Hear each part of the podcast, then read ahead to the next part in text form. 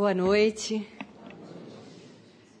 Bem, nossas primeiras palavras são de agradecimento a essa casa que amamos tanto e a todos aqui presentes em seus lares também, que nos recebem com tanto carinho. Sempre muito bom encontrar né, pessoas queridas e esses olhares né, tão amorosos para nós. Que tenhamos um momento de reflexão. Sabemos que não é um tema fácil, porque muitos de nós já enfrentamos essa experiência de ter um amigo, um familiar, um conhecido que retornou à pátria espiritual pela prática do suicídio. É sempre uma dor para todos que ficam e é uma dor também para quem parte. Então, hoje, na nossa proposta de trabalho, nós vamos estudar um pouquinho sobre a prevenção ao suicídio. Todos nós precisamos, de alguma forma, desenvolvermos uma capacidade para reconhecer sinais, conhecer causas, como ajudar, o que nós podemos fazer, não é? Porque toda dor dói. E nós no mundo de expiação, né, de provas, como a doutrina espírita vem nos ajudar, sendo consolador prometido, não podemos ignorar também as nossas experiências reencarnatórias. Então a doutrina, ela vem nos auxiliar a compreender que neste momento da nossa experiência, que é uma experiência coletiva, somos muitos, vivendo experiências semelhantes.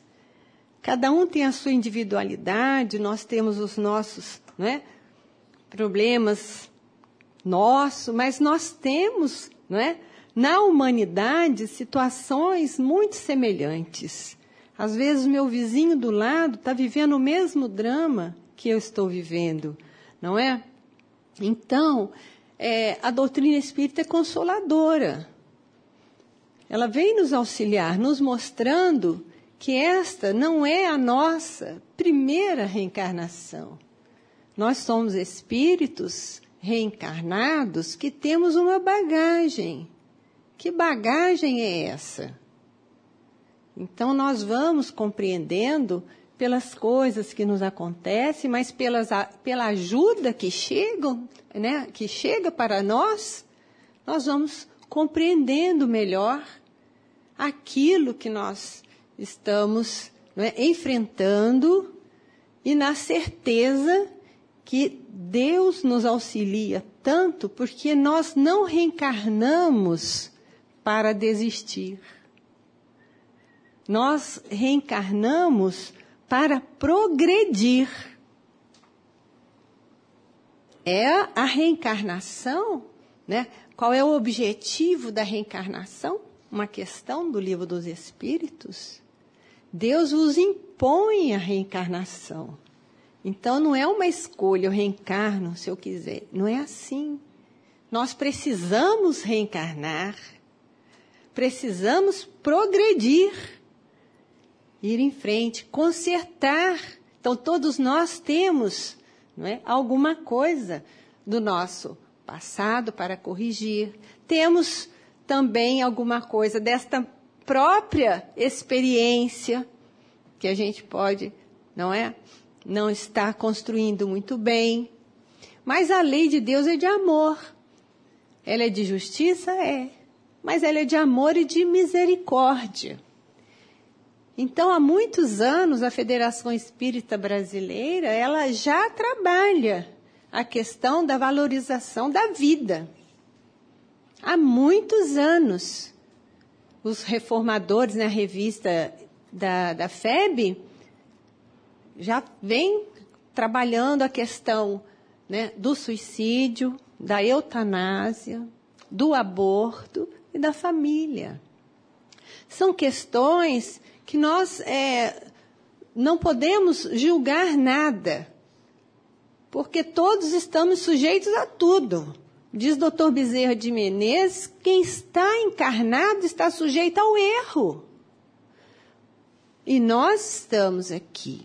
E, e nós não estamos livres de nada, nem do pensamento suicida.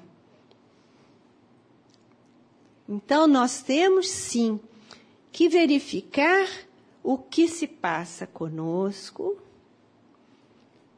ou com o nosso amigo, nosso familiar, e encontrar o apoio necessário, que a gente vai trazer aqui algumas orientações, não é? Por quê? Porque os casos, a doutrina espírita é complementar. A religião, ela é complementar. Os casos de medicina, de saúde, saúde pública. Então é preciso tratamento médico, psicológico, terapeuta e espiritual. Então, quando nós associamos esse trabalho, o médico, a terapia, a casa espírita, com o passe, com o tratamento espiritual, os trabalhos nas mesas mediúnicas, é uma soma muito positiva. Então, o suicídio pode ser evitado? Pode. Ele pode. Ele não precisa acontecer. Não era para acontecer. Mas a gente sabe que não é fácil quando se enfrenta grandes dores. Sabemos que o suicida, ele não quer tirar a vida dele, ele não é porque ele não queira viver. Ele não quer sofrer, é diferente. Ele não quer sofrer. Aquela dor é intensa demais. E quem está junto tem aí que se habilitar para estender a mão. Não é? E se quem está ouvindo é que está vivendo o problema, também vai agora, não é? Refletir um pouquinho na sua situação, né? Como é isso? Então, nós é, seguimos aqui algumas orientações da Organização né, Mundial da Saúde, né, para que a gente possa prevenir. Isso é muito importante, não é? Então, que a gente consiga, não é, é entender essa problemática, porque exige de nós também, né? Exige conhecimento, paciência, fé. Vamos lá. Então, primeiro, falar sobre o suicídio, seja com quem for, é um ato de responsabilidade. Não pode ser nunca tratado de uma forma leviana, displicente. Não é um ato de responsabilidade, sem julgamento. Por quê? Porque ninguém está, não é nessas condições de julgar ninguém. Né? A proposta é de socorro, de mão estendida, de ajudar. Então, sem julgamento. O, o Espiritismo, ele vai trazer algo muito diferenciado. Por quê? Por que, que ele é complementar? A medicina vai tratar do corpo físico, não é isso? Medicamentos, acompanhamento médico, exames, né?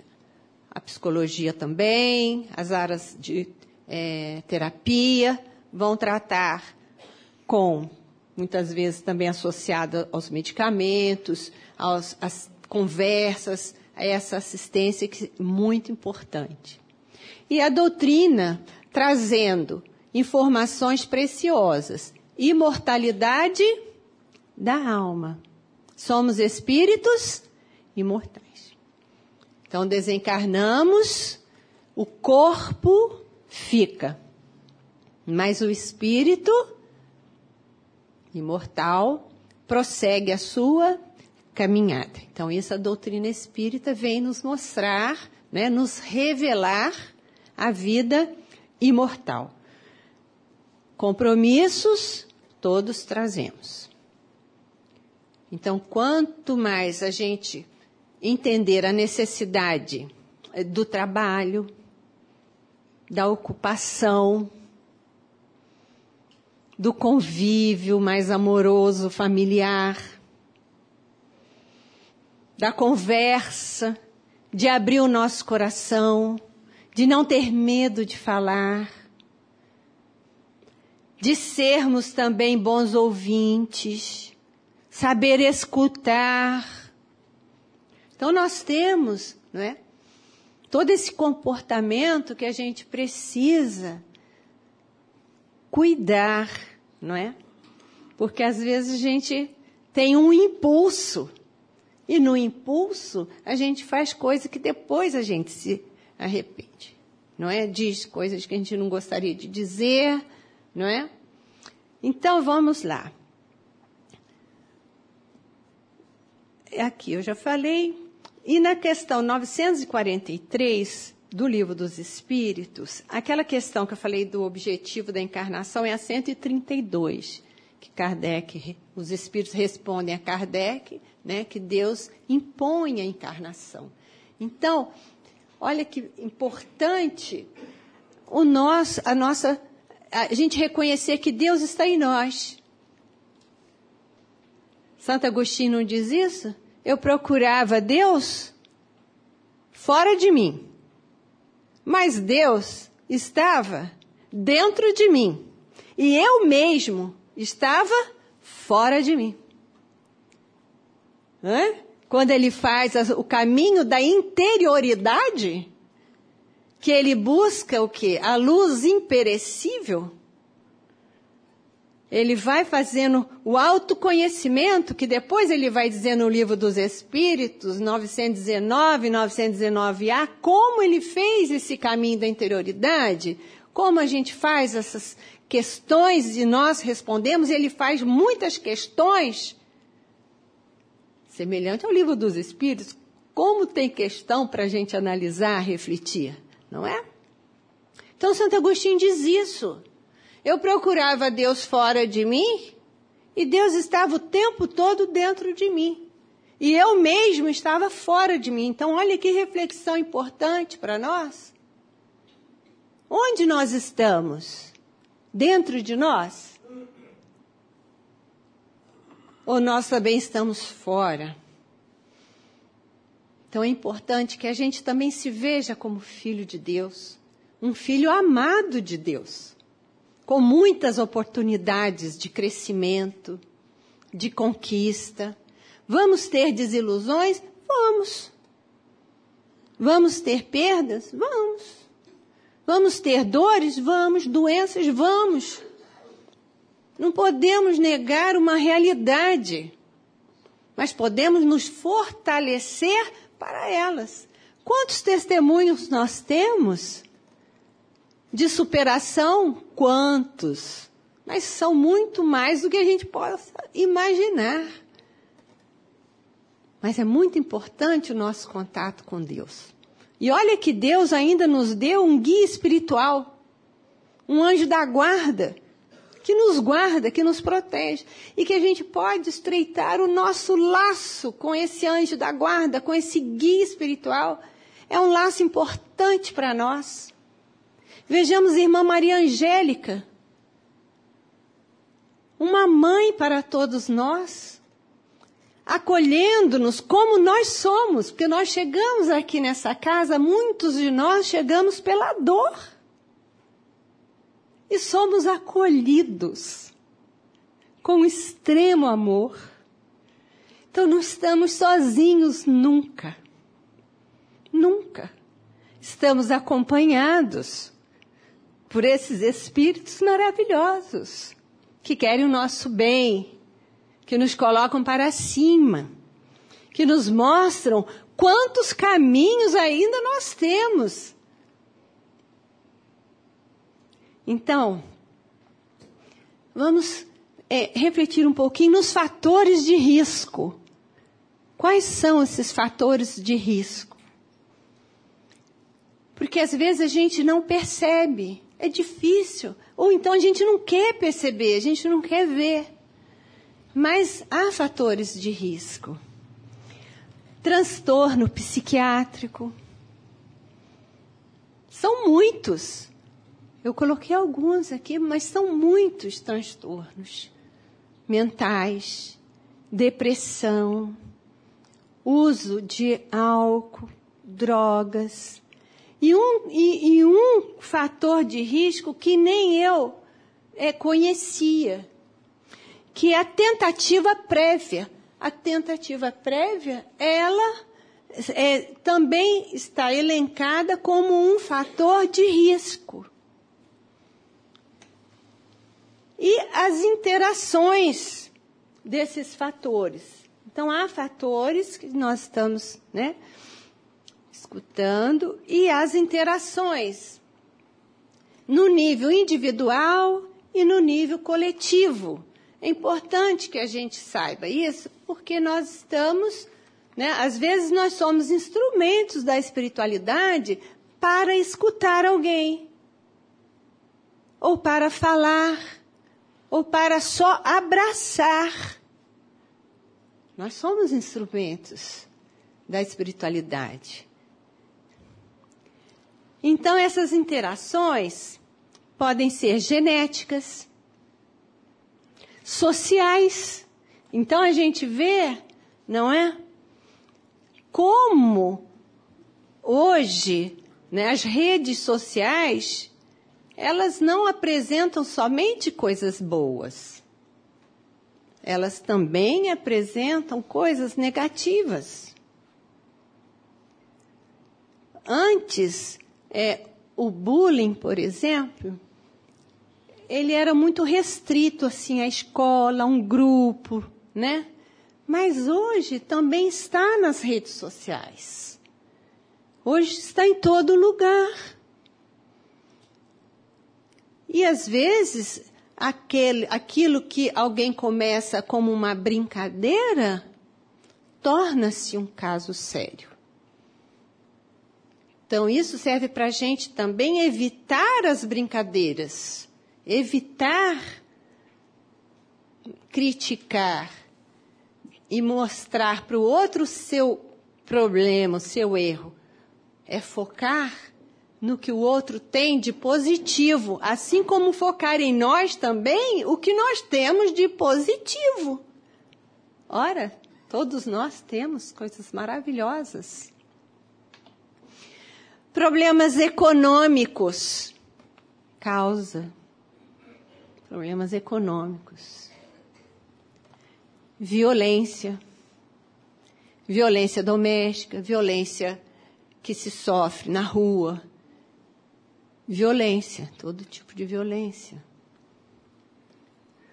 Falta de tratamento. Olha, é uma, um fator de risco, falta de tratamento. Então, a nossa conscientização, né, para olhar para o nosso próximo e para nós mesmos é pensar se nós já não estamos, de repente, num momento que a gente percebe que a gente mudou. Por exemplo, eu era uma pessoa muito alegre, agora eu não sou mais. Eu não tenho mais vontade de sair de casa. Não quero mais conversar com as pessoas. Não quero. Isso é um alerta para nós e para aquele que apresenta um quadro semelhante. Né? Sinais de alerta. Que sinais são esses? Esses sinais de alerta. Discurso negativista, quando a gente ou quando o próximo fala de forma é negativa, vendo só tristeza, morte, tragédia. Conversa sobre morte. Fala sobre a própria morte. Fala de testamento. Fala de arrumar documentos. Não quer dizer que tudo isso leve a. Isso são fatores que podem ou não. Ok? Nunca é uma coisa só. É um conjunto, não é? Mas só para a gente ficar né, atento, mas, como diz o doutor Bezerra, não desesperado. Preocupado, sim, desesperado, não. Hum, quando começa a dizer eu sou um peso para minha família, né? sou um peso para a sociedade, alteração comportamental, né? Então chama atenção postagens nas redes sociais, né? sempre com esse cunho negativo. E o que fazer então? E agora, né? Vamos prevenir. O que fazer? Então a gente já, mais ou menos, né? Está só na observação. Mas o que fazer? Falar com a pessoa de forma cuidadosa e delicada. Isso é importante, muito importante. Nosso tom de voz, nossa expressão facial, Nada de agressividade, nada de cobrança. Amor. Amor. Deixar sair o amor, não é? Falar sobre o suicídio também achei isso muito importante, gente. Falar sobre o suicídio não aumenta o risco. Escuta atenciosa e sem julgamento. Eu achei muito importante. Porque o que, que se pensava antes? Não falar, não comentar, não dizer nada, ignorar. Mas não. Hoje se recomenda perguntar à pessoa. Não é? Meu amigo, você anda triste. A gente não tem conversado, está tudo bem com você? Você vai abrindo um espaço, não é? Você está se tratando? Né? Você pensa em alguma coisa negativa para você? Se você pensa em suicídio, aí a gente pensa a pessoa não vai gostar. Mas, segundo né, os estudos, é o contrário. A pessoa percebe que alguém percebeu que ela estava nessa situação. Antes ninguém percebia. E a pessoa percebe que alguém está olhando para ela com outro olhar. E ela vai se sentindo confiante para tocar no assunto. Então hoje se fala, é para conversar mesmo. Né? Escuta atenciosa, escuta atenciosa. Às vezes no nosso dia a dia, a gente não para para ouvir. Ninguém nem nada, nem a gente, não é? A gente passa batido, não escuta, né? Ah, depois a gente se fala, depois a gente. Né? Então, ficar atento. Encontrou com alguém, ou então somos nós que estamos enfrentando isso há sempre alguém disposto a nos ouvir. Há sempre alguém disposto a nos ouvir. Muito bem. Percebendo que o caso é realmente, não é, mais grave, aconselhar a ir ao médico, a acompanhar, Ah, eu vou te acompanhar. Você não vai sozinho, vou junto. Vamos junto, vamos dividir esse momento. Vai junto. Não deixar a pessoa sozinha. Está sempre por perto. Se tá, mora sozinho, mora distante, telefona. Chama para dar uma volta, para tomar um solzinho. Coisas simples, mas que vai tirando a pessoa daquele estado. Tirando daquele estado. Hoje, os tratamentos são muito eficazes.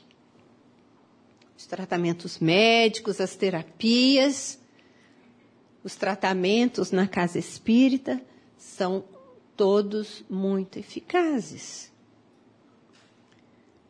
O que se faz na casa espírita? Palestra pública. Quantos de nós, neste momento, não estão sendo tratados pela equipe espiritual da irmã Maria Angélica.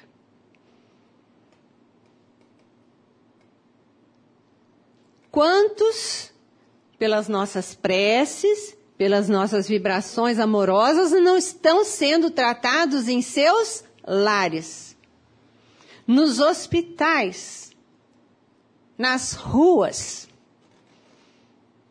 onde o nosso pensamento faz a ligação.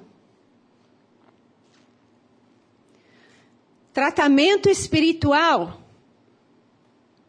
Atendimento fraterno. Converse com alguém. Entre em contato. Faz o atendimento fraterno. Faz o tratamento espiritual. Vai te fortalecer vai fortalecer aquele que você deseja ajudar, vai dar uma reequilibrada na energia. São vibrações muito poderosas. Clareando o pensamento, a ideia, afastando a ideação suicida. Vem o convite para estudar. Convite para estudar, fazer um curso, um vo ser voluntário. Divaldo Franco está disponível na internet, fazendo uma palestra para os pais cujos filhos praticaram suicídio.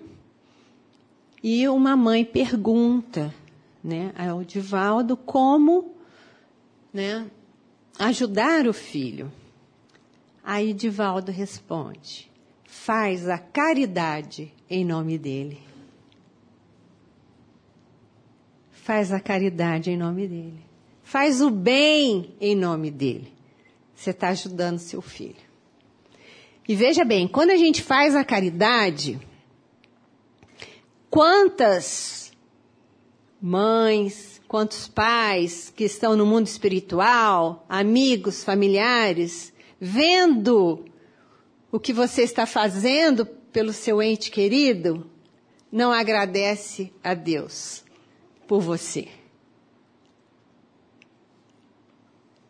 Quanto mais a gente pratica o bem,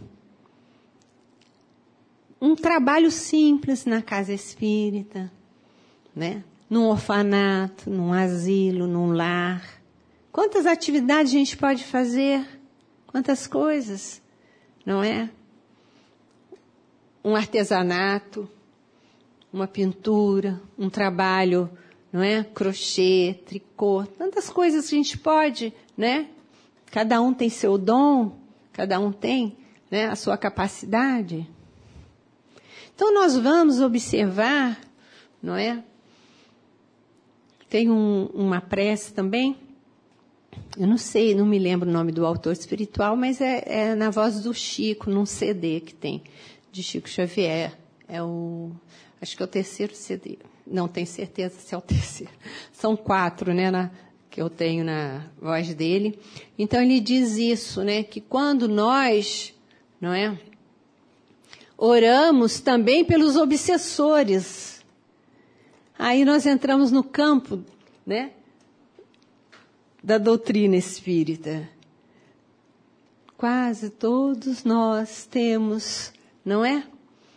Alguma dificuldade que a gente trouxe para cá. Algum companheiro que a gente feriu, que a gente agora precisa, não é? Do perdão. Assim como nós também temos que perdoar. Então, o que é um obsessor? É um espírito em sofrimento, que também precisa de ajuda. E muitas vezes esse irmão, esse espírito sofredor, que a gente chama de obsessor, ele pode sim também, né, influenciar aquele irmão que está sofrendo. Por uma questão de sintonia. Sintonia. Então, sintonizamos muitas vezes com espíritos tão sofredores como nós. E aí, os casos, às vezes, são mais graves. A casa espírita pode ajudar. Não é? Nome nas caixinhas de prece. Então, Chico diz isso, que quando nós oramos pelos obsessores, quando nós também é, pedimos a Deus por eles, para que eles também saiam desse quadro e que se encontram, a, a prece diz bem assim: as mães dos obsessores também agradecem por vós, pelo vosso trabalho. Então vejam, as mães dos obsessores também. Então, e ainda uma passagem bonita que a gente conhece, né? De quando a gente procurando, né? Dentro das nossas dificuldades e limitações, fazer o bem, socorrer, ajudar, fazer aquilo que a gente consegue, pode, não é? Principalmente com a nossa prece, porque às vezes o que a gente consegue fazer é a prece. Às vezes a pessoa está distante, não é? Mas a gente consegue fazer a prece. Aí a, essa prece diz o seguinte, que quando, não é? Esses irmãos que recebem as nossas preces, eles retornam ao mundo espiritual abençoando nossos nomes. Gente, isso é muito significativo para nós. Né? Pessoas que a gente nem conhece, mas que são envolvidos pelas nossas preces, irmãos em humanidade, retornam à pátria espiritual abençoando nossos nomes. Vejam, então, meus irmãos, esperança, esperança, trabalho no bem, estender as mãos, escutar, falar, Olha quantas ações, não é? Combater o estigma, não é? Achar que tudo, né, tem que ser isolado. É tudo é isso, é aquilo. A gente, né, parte muito para esse julgamento. Não, nada disso. E a, as estatísticas são alarmantes, né? A gente sabe que aumentou, inclusive aumentou é, em relação a crianças e jovens. Infelizmente, aumentou muito, não é? Em relação às crianças e jovens. E aí a gente pode, não é? Refletir um pouquinho em fatores de proteção. Por quê? Porque essa criança, esse jovem, é criança e jovem, mas é um espírito antigo. Num corpinho de criança, num corpinho de jovem. Mas é um espírito que também tem suas lutas. Então, como que a gente pode socorrer, ajudar e evitar um mal maior? Convívio familiar amoroso, importantíssimo que o convívio familiar seja amoroso. Criança dá trabalho. Dá trabalho. o convívio amoroso é muito importante. Atividades em família, passeios, brincadeiras, jogos em casa, toda a família ali reunida. O papel da família é fundamental, não é? Lazer. Se aquele filho, aquela filha, aquele jovem, aquela criança, ele é um pouquinho mais difícil, sai um pouquinho mais com ele. Vai fazer uma atividade legal, valoriza esse jovem, essa criança. Valoriza, elogia, vê o lado positivo. Todo mundo tem, toda criança tem. Estimula o trabalho. Quer limpar uma, uma coisa? Deixa limpar. Ah, quer varrer um cantinho ali? Deixa varrer. Ah, eu estou fazendo esse trabalho. Deixa fazer, é importante. Amor ao trabalho, desde cedo. Amor ao trabalho, guardar os brinquedos, guardar as coisas. Porque aí vai criando num ritmo, né? E o que mais que a Casa Espírita nos oferece, minha gente? Evangelização. Evangelização. A criança é, desde cedo, apresentada a Deus.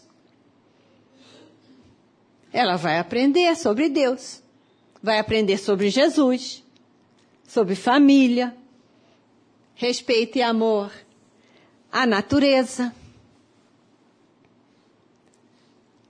convívio, reencarnação.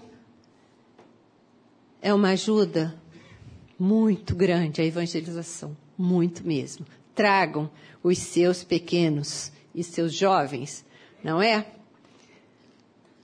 brincadeiras com as crianças, esporte.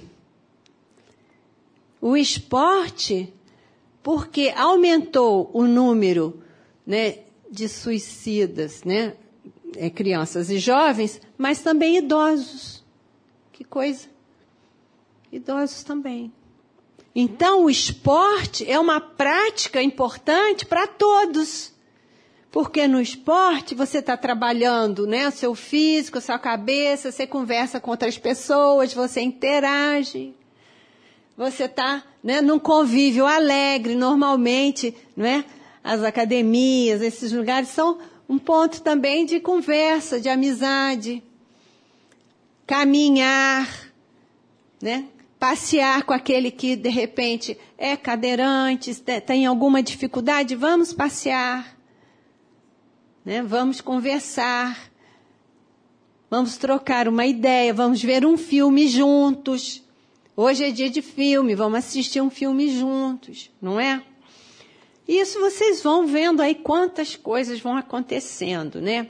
A religiosidade, que é muito importante, né? A espiritualidade, trazer para casa. E quando adultos, amigos, conhecidos, vamos convidar vamos convidar. Vocês não querem ir? Ao SEMA?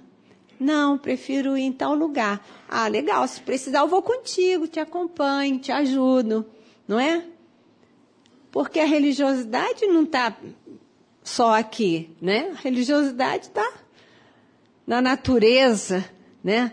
Tantas religiões que nos promovem também para a frente, para o bem, nos agasalham, né? Nos protegem, né? Então, meus irmãos, o suicídio pode ser evitado. Ele pode ser evitado. Então, que Deus nos dê forças, nos ampare, que a gente consiga cumprir com as nossas missões. Todos nós reencarnamos com pequenas ou grandes missões. Temos grandes exemplos de luta, grandes exemplos aqueles que partiram merecem as nossas preces, o nosso respeito, as nossas orações amorosas, o nosso amor. E aqueles que estão nessa experiência, passando por esses dramas, ou nós mesmos, tenhamos fé, tenhamos paciência e vamos encontrar a mesma luz imperecível que Santo Agostinho encontrou, porque ele estava dentro dele. E aí ele conseguiu encontrar Deus. Muita paz.